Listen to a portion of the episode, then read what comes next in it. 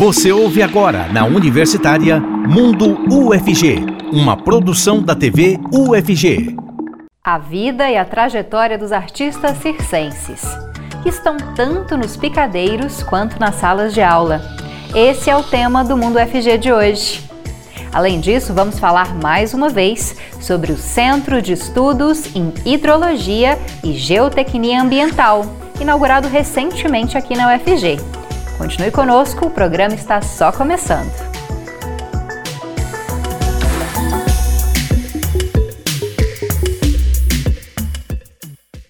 Ótima tarde para você que nos acompanha pela TV UFG e um oi especial para os ouvintes da Rádio Universitária 870 AM. Eu sou a Camila Maia, uma mulher branca, de cabelos escuros, lisos na altura dos ombros e olhos também escuros. Hoje visto uma blusa rosa e uma saia preta. Para fazer a interpretação para Libras, nesse bloco, nós contamos com a presença do professor Diego Barbosa, que é coordenador do Labitave. Ele é um homem de pele clara, tem cabelos e olhos castanhos e usa uma barba cheia. Bom, e para falar um pouquinho mais para a gente sobre a vida dos artistas circenses e também sobre o ensino dessa arte, nós vamos conversar nesse primeiro bloco com duas entrevistadas. A primeira delas é a Marília Lelis, que é doutoranda pelo programa de pós-graduação em performances culturais aqui da UFG. Ela se identifica como uma mulher de pele clara, com cabelos castanhos escuros acima dos ombros e olhos escuros. Seja bem-vinda, Marília. Muito obrigada pela sua presença. Olá, eu agradeço muito, Camila, pelo convite. É um prazer estar aqui. E também vamos conversar com a Lua Barreto, que é professora do Instituto Tecnológico em Artes Basileu França. Ela se identifica como uma mulher de pele clara, com cabelos grisalhos na altura dos ombros e olhos escuros. Muito obrigada pela sua presença também, Lua. O áudio está desligado, Lua. Tá ligado aqui? Agora ouvimos você. ah, sim. Obrigada a vocês pelo convite.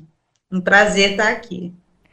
Para começar, eu queria que as duas contassem um pouco como começaram nessa carreira, né, circense, quais, as quais os passos, né, dessa trajetória, para a gente entender um pouquinho de onde cada uma de vocês vem. Vou começar com a Lua, depois eu passo a palavra para Marília. Bem, eu, eu comecei na dança e no teatro. Eu conheci o circo no Rio de Janeiro, é, lá tem a Escola Nacional de Circo Luiz Olimecha, na época só se chamava Escola Nacional de Circo, e aí eu fazia artes cênicas na Unirio, e acabei buscando o circo como um complemento à minha carreira de atriz, e me apaixonei e nunca mais saí. Queria que a Marília agora falasse um pouquinho para a gente também da trajetória dela. Certo. Assim como a Lua, é, eu cheguei pelo circo por outros caminhos, né? E essa é uma característica do circo, essa, essa possibilidade de conexões, né?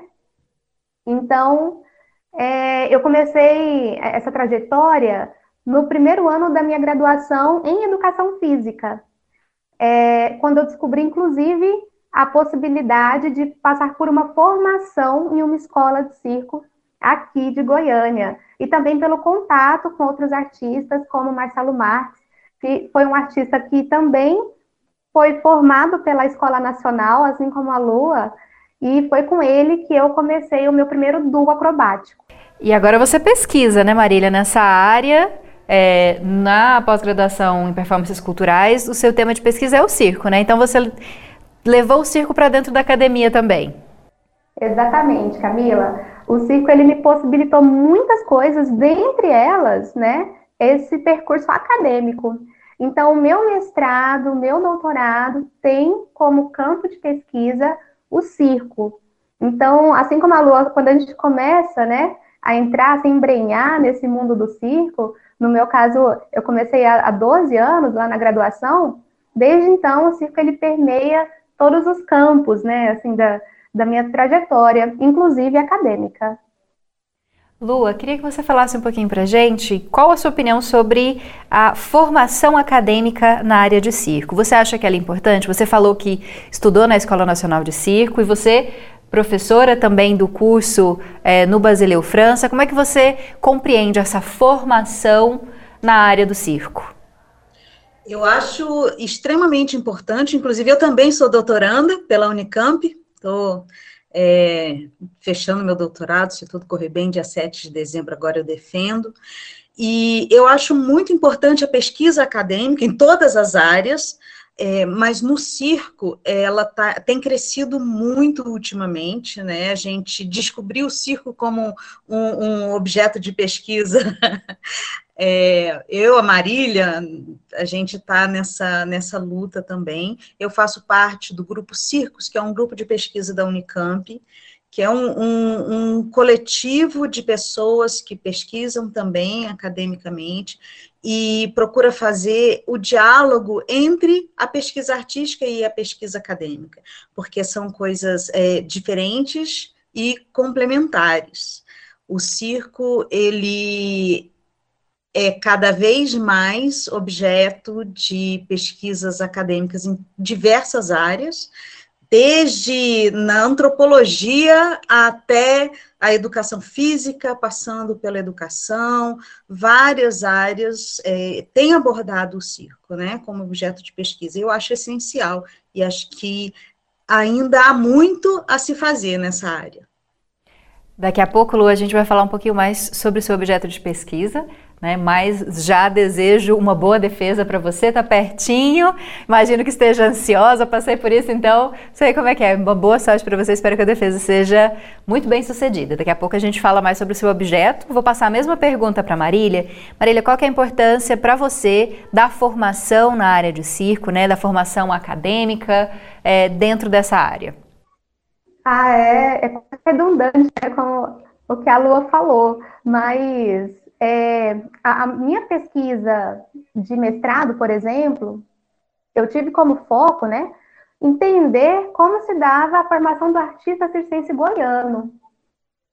E aí, para exemplificar um pouquinho da importância né, dessas pesquisas, é que é, a pesquisa, for, a, a minha, minha dissertação, ela foi lida por conselheiros da educação daqui do estado de Goiás, que foram responsáveis né, por é, legitimar aí a, a, a, a formação de um curso técnico de circo, e eu acho que vocês vão falar sobre isso aí mais para frente, né? Então, assim, a pesquisa ela vem para respaldar, né, esse, esse caminhar artístico, não é mais é muito importante a gente falar isso, que o, o fazer científico, acadêmico, não é mais que o artístico, ele vem para complementar, né, para agregar. Marília, você citou o curso do Basileu França, é isso? O curso de Informação de Circo do Basileu França. Foi é, um resultado, poderíamos dizer assim, do seu trabalho de mestrado, então, é, a fortalecer essa intenção de criar um curso nessa área, é isso? Eu, eu digo que pode ter contribuído. Dizer que é resultado é muita, é muita, né, prepotência, mas que contribui sim. É, e sim, o curso que eu estou dizendo é esse, é o segundo curso técnico do Brasil. Então, os únicos cursos técnicos que existem são o, o a da Escola Nacional de Circo, que se situa no Rio de Janeiro, e agora no Basileu França, né? Então, eu fico muito feliz mesmo por ter sido, sido citado, inclusive, né, né, no momento de, de, da resolução desse curso. Então, é, é, é, muito gratificante e é uma forma de a gente tentar é, dar um retorno, né, para o circo, porque a pesquisa científica ela tem que trazer esse retorno, né, para a comunidade. Lua, e a sua pesquisa? Conta um pouquinho para gente é, como que o circo se tornou também o seu objeto na academia. Bom, é, comecei no mestrado, né? Eu, a minha dissertação foi sobre artistas de rua. Eu vim observando um crescimento, né, na, na, na chegada de artistas de rua de toda a América Latina aqui em Goiânia, e aí a dissertação foi investigar porque o que, que eles vinham procurar aqui. E aí uma das conclusões da dissertação foi que eles vinham buscar escola, né? Tinha o Basileu França, que era uma escola gratuita e que facilitava a entrada, né, desses artistas, e eles estavam vindo buscar uma, essa formação, que, importante dizer, não é mais nem menos do que qualquer outra formação, existem várias formas de um artista buscar conhecimento, né, não só na escola, mas a dissertação chegou à conclusão de que eles vinham procurar a escola, e no doutorado eu resolvi investigar como que essas escolas é, lidam com esse conhecimento que é um conhecimento específico do circo de rua, porque atuar na rua é diferente de atuar no picadeiro, que é diferente de atuar no palco, então precisa é, de conhecimentos que são específicos. E aí a, a tese agora de doutorado está investigando como que essas escolas abordam, se abordam o conhecimento específico do circo de rua. Já que a gente falou de formação, Lua, qual que é a sua avaliação a respeito da formação para ampliar o mercado de trabalho e também é, contribui para essas forma diferentes formações que vocês duas citaram, né, é, pelas quais passa um artista de rua, um artista circense, essa formação num curso tecnológico, num curso técnico, pode auxiliar esse artista a encontrar o seu espaço, a ampliar o mercado de trabalho também numa cidade como Goiânia? Sim, é claro. Todo tipo de formação contribui, né? Contribui para aumentar o mercado de trabalho, contribui para nós termos artistas cada vez melhores tecnicamente. É, a oferta de um curso técnico, ele vai, é, ela vai entrar em um, um outro mercado, vai abrir mercado também para professores, também colaborar para uma formação um pouco mais sistematizada. Né? É, toda, todas as outras artes, se você for olhar o teatro, a dança, eles têm cursos, cursos superiores, cursos técnicos, né? e o circo está agora buscando aqui no Brasil abrir esse espaço, né? Abrir essa essa tem essa greta, essa brecha. É uma das uma das conclusões, né, se eu posso chamar assim, que eu cheguei na tese é que as escolas de circo elas ainda não têm um, o seu lugar garantido na sociedade. Elas sempre iniciam de forma ligeiramente precária, né, e, e, e precisam se provar. É, a gente não pergunta, ah, mas por que que existe um curso de dança? Mas a gente se pergunta, por que que existe um curso de circo? Né? Então, é, eu acho muito importante a gente compreender que é legítimo, né? que a, a, a, escola de circo ela precisa ter seu espaço garantido socialmente. Maria. E é isso que eu busco trazer. Para a gente finalizar, também sua opinião sobre isso, já que nosso tempo está quase acabando, infelizmente, a gente tem mais dois entrevistados para falar também sobre circo, então queria a sua palavra final, Marília. Então, é, eu vou repetir só um pouquinho né, do que a Lu falou, que é, é muito importante mesmo. E ressaltar que é, o, o, circo, as escolas de circo são recentes, né? São iniciativas que surgiram é, depois da década de 70, de 1970. Então, o circo ele sempre existiu, independente da escola. Mas as escolas, o surgimento das escolas ampliou de uma forma muito grande né, as possibilidades, as linguagens que estão presentes no circo, a, proporcionaram novas é, formas de emprego, como a Lu falou, né, sistematização, é, criação de profissionais que, que estão preparados para transmitir esse, esse, essa arte, né, os ensinos, os ensinamentos do circo. Então, é uma importância muito grande e que deve sim ser valorizada. Tá certo, muito obrigada, Marília, pela sua presença. Também é, boa pesquisa para você, boa sorte nos seus encaminhamentos no doutorado. Muito obrigada, e eu quero só ressaltar que é sempre um prazer compartilhar sempre com a Lua, que está aqui comigo, uma grande mestra para mim. Obrigada também, Lua, e novamente reitero o desejo de boa defesa. Seu áudio está fechado. Obrigada, obrigada, obrigada pelo convite. Um prazer meu, Marília, estar tá aqui do seu lado uma honra e um orgulho. Muito obrigada e que a gente possa sempre, cada vez mais, falar sobre circo. Estamos de volta com Mundo UFG, na Universitária. Estamos de volta com o Mundo UFG de hoje, que fala sobre a carreira dos artistas de circo e também sobre o ensino dessa arte. Nós continuamos contando com a presença do professor Diego Barbosa, coordenador do Labitave, para fazer a interpretação para Libras. Lembrando que o Mundo UFG é transmitido nas redes sociais. E por lá você pode enviar uma sugestão, comentário, elogio ou crítica. No Twitter, no Instagram e no Facebook, arroba TVUFG. Na transmissão do YouTube também você pode conversar com a gente pelo chat. Nós temos um aplicativo da TV UFG que você baixa gratuitamente para celulares com modelo Android. É só apontar a sua câmera para esse código, esse código digital que está aparecendo aqui na tela e já baixar diretamente para o seu celular. Nesse bloco, nós vamos conversar com outros dois entrevistados para falar sobre circo. O Rodrigo Malê, coordenador do curso uh, de circo do Instituto Tecnológico em Artes Basileu, França. Ele se identifica como um homem de pele clara, com cabelos e olhos castanhos e barba cheia. Olá, muito obrigada pela sua presença. Seja bem-vindo ao Mundo FG. Olá, tudo bem? Boa tarde. Obrigado pelo convite. Estou muito contente de estar aqui. E nosso outro entrevistado é o Moreno Mourão, artista circense.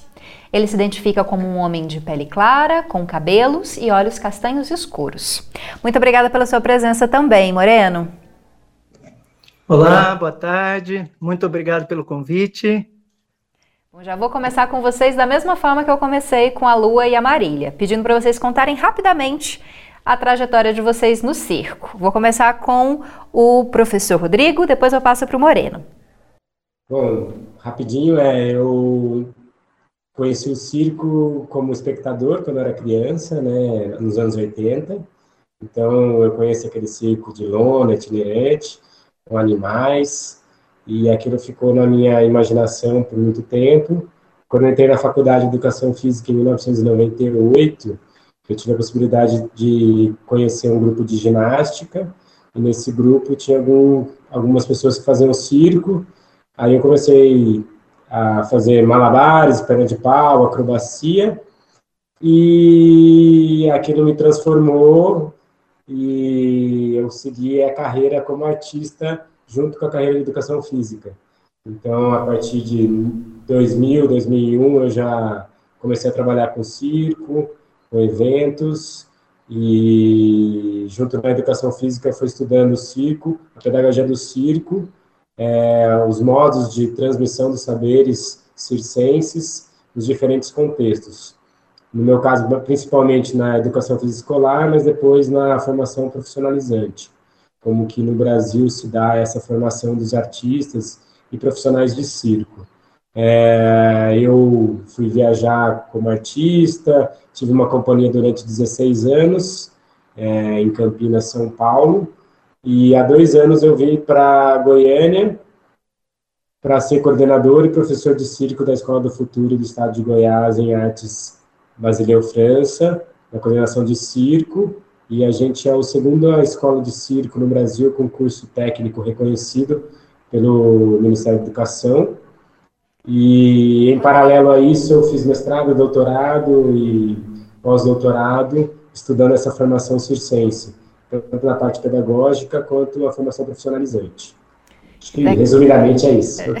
E daqui a pouquinho a gente vai falar mais sobre o curso que o Rodrigo coordena, o curso de circo da Escola Basileu França, mas antes vou passar a palavra para o Moreno. Moreno, queria que você contasse também para a gente um pouquinho da sua trajetória. Sei que precisa ser rápido, que vocês têm uma trajetória longa né, é, na carreira, mas para a gente conseguir colocar um pouquinho mais em debate outras questões. Ok, bom, o primeiro contato com o circo acho que é aquele, da infância mesmo, né? Aquela magia toda.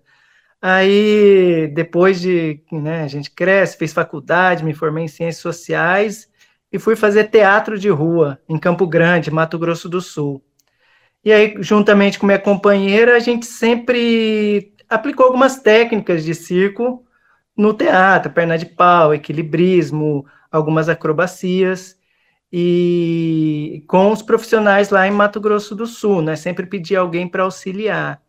Só que com a necessidade de, de aprofundar mesmo, tanto tecnicamente, quanto conhecer mais é, o circo, né, a, a, atividade circense, aí a gente descobriu aqui a Escola do Futuro, a Basílio França, é, que abriu um edital para alunos do curso técnico, e nós nos inscrevemos, passamos pela seleção e viemos para cá fazer aula e aprofundar nas técnicas de circo. Bacana. Direto então de Campo Grande para Goiânia para estudar. Sim. E daqui a pouquinho a gente, a gente também fala um pouquinho da sua experiência como aluno, viu, Moreno?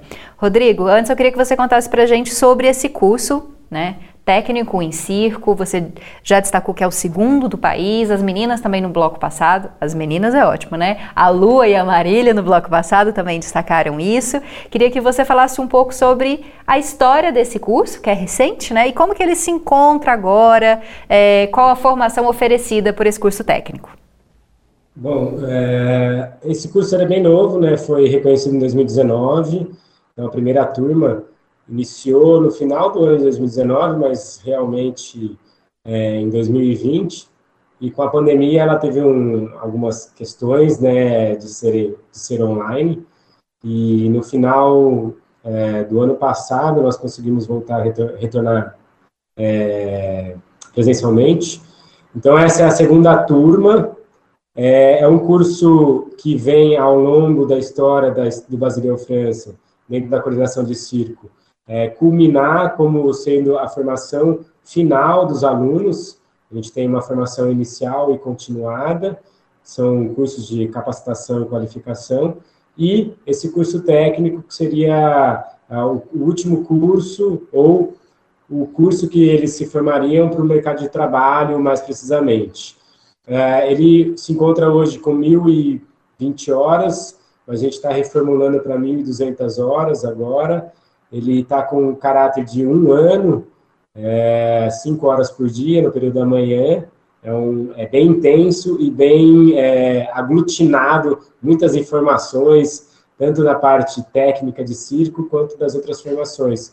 A gente tem teatro, dança, história da arte, história do circo, é, produção, é, projetos de pesquisa, criação e pesquisa, acrobacia, parada de mãos, e a parte específica real das modalidades que os alunos entram.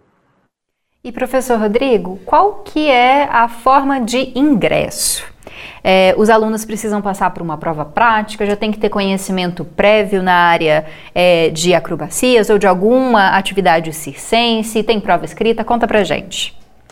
A, a prova, na verdade, a gente tem um edital, toda a escola do futuro, né, ela é por edital, então nós abrimos o edital dependendo da época, nesse ano, provavelmente no final do ano, ou em janeiro. Daí o processo seletivo se dá pela uma prova prática de modalidades específicas, além de uma prova de preparação física e flexibilidade para a gente conhecer o aluno que está adentrando. A ideia é que o aluno já tenha uma certa experiência e que aqui ele aprofunde essa experiência. Como um ano ele é bem rápido, né, e os alunos vão poder falar isso, é, ela é uma formação muito rápida. Então, quanto mais experiência o aluno tiver, mais é, aprofundado vai ser o trabalho com ele nessa formação de um ano. Moreno, conta pra gente como aluno, como que é o curso para você, esse um ano super intenso, né? E uma outra coisa, por que, que você e a sua companheira, como você contou pra gente, né, antes, decidiram ingressar nesse curso? Qual que vai ser a importância da formação técnica e em circo para vocês? Então, a gente decidiu, primeiramente, como o Malê falou, é um, é um dos cursos que são certificados, né? Que tem um reconhecimento. O outro curso, se não me engano, é lá no Rio de Janeiro. É, então, a gente avaliou também, né? Tecnicamente, é, o Rio de Janeiro é para nós é um, é um grau bem alto assim para entrar e tudo mais. E também distante custo de vida tudo mais.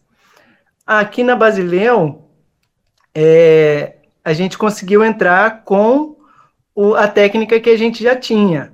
Aí né como o Male falou é, aliás é intenso né? São cinco horas mas a gente tem a capacidade de aperfeiçoar a partir do que a gente já tinha. Então, isso foi muito legal.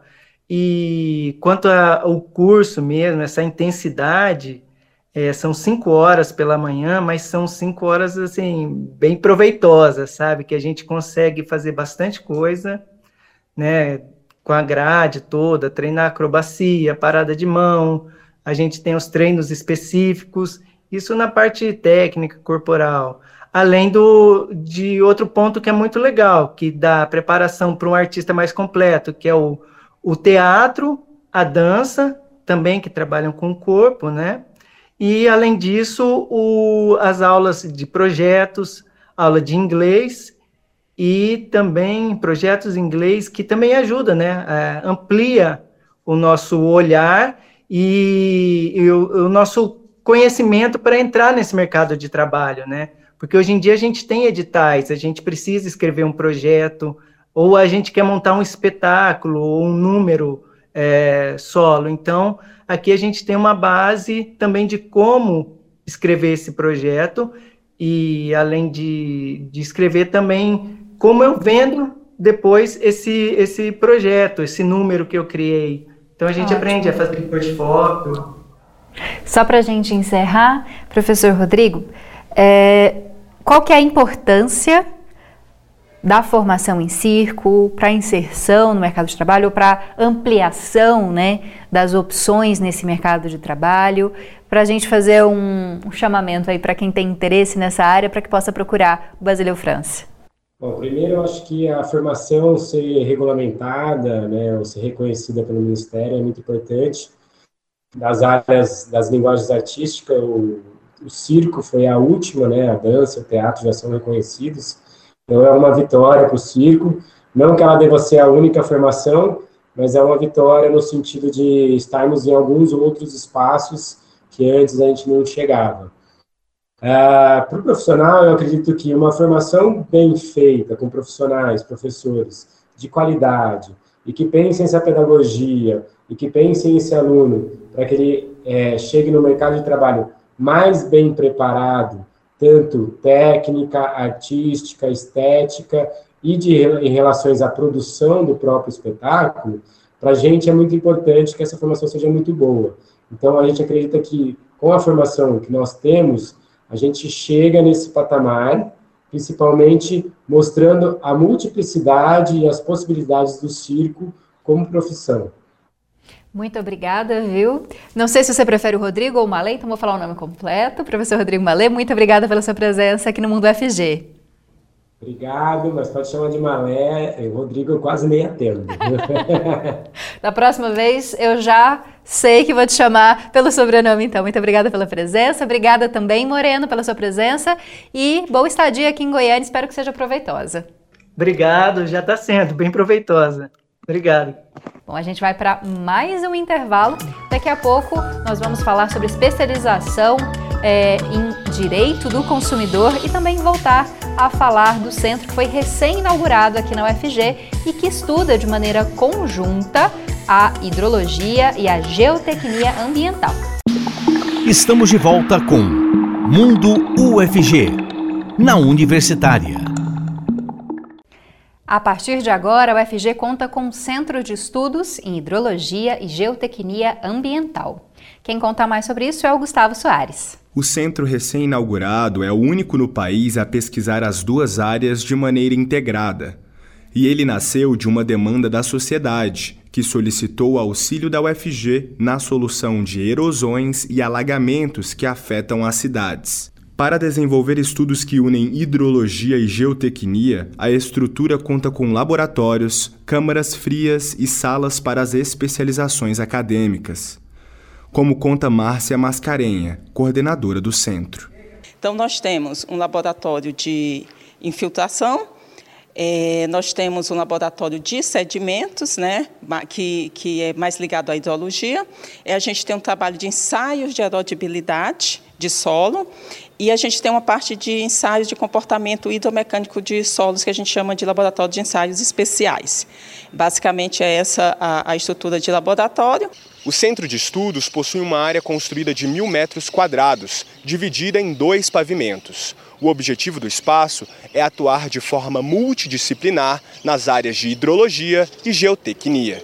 Foram necessários três editais para a conclusão do espaço, dois deles apoiados pela financiadora de estudos e projetos, a FINEP, e o principal realizado em parceria com a Eletrobras Furnas e voltado para a modelagem de geração de sedimentos.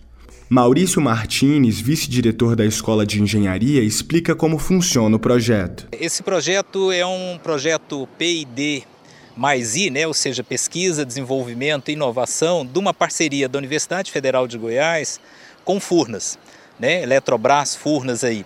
É, esse projeto ele surgiu é, de um, da necessidade que Furnas tem de quantificar os problemas gerados em suas nas bordas dos reservatórios, né, que jogam sedimentos para dentro do reservatório.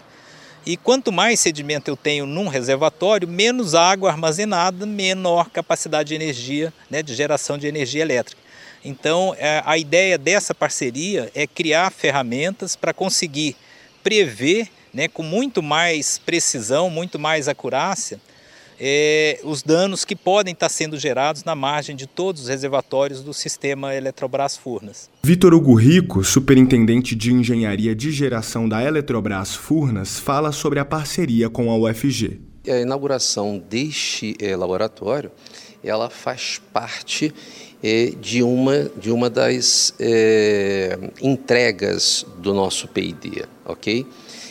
a, a instituição de ensino ela já tinha parte das instalações e para tornar o PID mais competitivo, melhor, é, Furnas investiu na ampliação dessa instalação já existente. Com isso, o nosso PID certamente terá um grande retorno para é, ambas as, as instituições, tanto a Eletrobras Furnas quanto a UFG. Estão abertas as inscrições para especialização em Direito do Consumidor. A Ana Clelma traz informações. Nós consumimos produtos e serviços o tempo inteiro, mas será que nós conhecemos os nossos direitos? A UFG possui uma especialização em direito do consumidor voltada para profissionais da área. E é sobre isso que nós vamos falar hoje, porque inclusive está com inscrições abertas. Eu sou a Ana Clelma, uma mulher negra de pele clara, tenho cabelos pretos de tamanho médio, alisados e uso óculos. E hoje a gente conversa aqui com o Diógenes Nunes Carvalho. Ele é coordenador da pós-graduação em Direito do Consumidor da UFG. É um homem branco, tem cabelos pretos e usa barba. Tudo bem, Diógenes? Bem, Seja tarde. muito bem-vindo. Boa tarde. Boa tarde. Bom, começa falando para a gente como que esse tema, direito do consumidor, vai ser abordado aqui no curso. Bom, o direito do consumidor hoje é uma das disciplinas mais estudadas no mundo inteiro, né? diante assim da modificação dos comportamentos de consumo, diante do surgimento dessa economia compartilhada, criativa, dessa economia on demand, digamos assim, e esse surgimento né, do comércio eletrônico de uma forma muito rápida, é, que foi inclusive ali né, durante o período pandêmico, né, uma grande percepção é, do consumidor brasileiro. E a pós-graduação em Direito do Consumidor ela vai trazer uma abordagem bem tecnológica, bem moderna, bem disruptiva, né, falando um pouco do direito do consumidor, do direito regulatório, né, que vai regular esses setores novos de telefonia, de telecomunicação, o que a gente costuma chamar de over the top, que está fora da regulação, como Netflix, é, essas o Spotify, essas coisas todas que surgiram né, à margem do Estado, estão aí, e existe uma certa dificuldade em lidar com essa concepção no plano jurídico, digamos assim, pelos advogados. Então, a pós-graduação ela tem aqui né, uma, um objetivo que seria essa formação de um advogado né, totalmente especialista em diversas áreas do direito do consumidor é, e atualizado né, com o código que acaba de ser atualizado ano passado, né, que foi incluído ali a questão do superendividamento, né, essa possibilidade do consumidor endividado né, dizer assim, devo, não nego, quero pagar e o que o Estado pode fazer por mim. E aí surgiu essa possibilidade do processo extrajudicial e judicial, né, na qual os advogados agora podem ingressar com um pedido né, de superendividamento desse consumidor. Então, a ideia é essa, né, preparar esse advogado para todos esses temas da tecnologia, da disrupção, do comércio eletrônico, do superendividamento e conhecer assim de uma forma muito profunda mesmo o direito do consumidor, que é uma matéria muito complexa em função da sua dinamicidade, ou seja, tenho uma mudança muito rápida, né, do consumo, do comportamento de consumo, da relação de consumo em si, onde vão surgindo, né, outros players assim ali, como a gente tem hoje um marketplace, a gente tem ali o Uber, né, que vão triangularizando ali outras relações e a gente precisa atualizar em relação a isso. Como que vai ser então a seleção dos candidatos? A seleção dos candidatos ela vai se dar por análise de currículo, né, análise curricular dessas pessoas. Necessariamente, os candidatos têm que ser advogados, né, inscritos na Ordem dos Advogados do Brasil. É, as inscrições são feitas pelo site da Escola Superior de Advocacia e estão abertas até o final deste mês de outubro. Certo. E como fazer a inscrição? Por favor, reforça aí para gente. A inscrição é pelo site da Escola Superior da Advocacia. E tem um link ali onde o aluno preenche né, os seus dados, um formulário, e encaminha o seu currículo para apreciação. E, Diógenes, por que, que a gente deve procurar um especialista em direito do consumidor e por que o advogado deve também se especializar? Por que é importante? Bom, o direito do consumidor é importante para todo mundo. Né? Todos nós somos consumidores. Durante um dia são milhões de relações de consumo e talvez também milhões de lesões né, a esse consumidor. Então, é, por uma questão de cidadania, por uma questão até mesmo de conhecimento de como lidar né, com o dia a dia do mercado, é muito importante esse conhecimento básico. Né? Hoje, o Código de Defesa do Consumidor está presente em todos os estabelecimentos, né? existe essa regra. É uma das leis mais conhecidas pelo cidadão brasileiro quando se pergunta qual é a lei né, que ele tem em mente, digamos assim. E aos advogados em especial, a gente tem um déficit muito grande de pessoas que são é, especializadas assim só apenas no direito do consumidor. Né? Então, geralmente, eu tenho ali um advogado que é do direito civil, do direito privado, ele acaba conhecendo né, e também fazendo alguma coisa de direito do consumidor, mas sem uma expertise assim, em áreas muito uh, digamos assim, específicas, né, como, por exemplo, setores né, de telefonia, setores bancários, setores é, relacionados, por exemplo, a planos de saúde. Então, assim, a, a pós-graduação ela faz um mergulho mesmo, uma coisa muito profunda nesses temas, né? ou seja, é uma pós que funciona por módulos temáticos, então eu tenho um módulo sobre planos de saúde, eu tenho um módulo sobre telefonia, eu tenho um módulo específico sobre regulação, a gente faz alguns ah, alguns contornos também com o direito econômico, com a psicologia econômica, né, trazendo essa coisa muito uh, zetética, interdisciplinar, porque o consumo ele é central. Né, então, praticamente assim ele vai envolver várias disciplinas, né? a antropologia cultural, a sociologia, a própria filosofia. Então a gente tenta fazer essa base inicial ao pós-graduando, que ele conheça né, essas partes é, digamos assim, muito importantes para que se entenda não só a relação de consumo, mas o comportamento do consumidor, a tomada de decisão sobre isso, e se especialize mesmo ali para uma atuação específica em setores da área do direito do consumidor. Tá aí, Diógenes Carvalho, muito obrigada por participar aqui com a gente. Ele é coordenador da pós-graduação em Direito do Consumidor. E aqui eu vou deixar o site da Faculdade de Direito. Lá tem o edital também com mais informações para você se inscrever. O site é direito.fg.br. Pode acessar lá. E lá também tem o site onde você pode fazer as inscrições, tá bom? direito.fg.br. Acesse e se inscreva. Se você quiser ver ou rever qualquer episódio do Mundo FG, é só procurar no nosso canal no YouTube. Lá ocorre a transmissão ao vivo e os programas ficam disponíveis. Se quiser sugerir alguma pauta para que a gente discuta aqui no Mundo, entre em contato pelo WhatsApp. Ele vai aparecer aqui na tela se você quiser fotografar, mas anota então, quem está ouvindo pela rádio, 62 991 81 1406. 62 991 81 1406. Você também pode baixar o nosso aplicativo. Nele você assiste a programação ao vivo e manda mensagem para gente. O Mundo FG fica por aqui. Amanhã nós estamos de volta, logo depois da propaganda eleitoral obrigatória. Muito obrigada pela audiência. Até mais. Você ouviu na Universitária Mundo UFG, uma produção da TV UFG.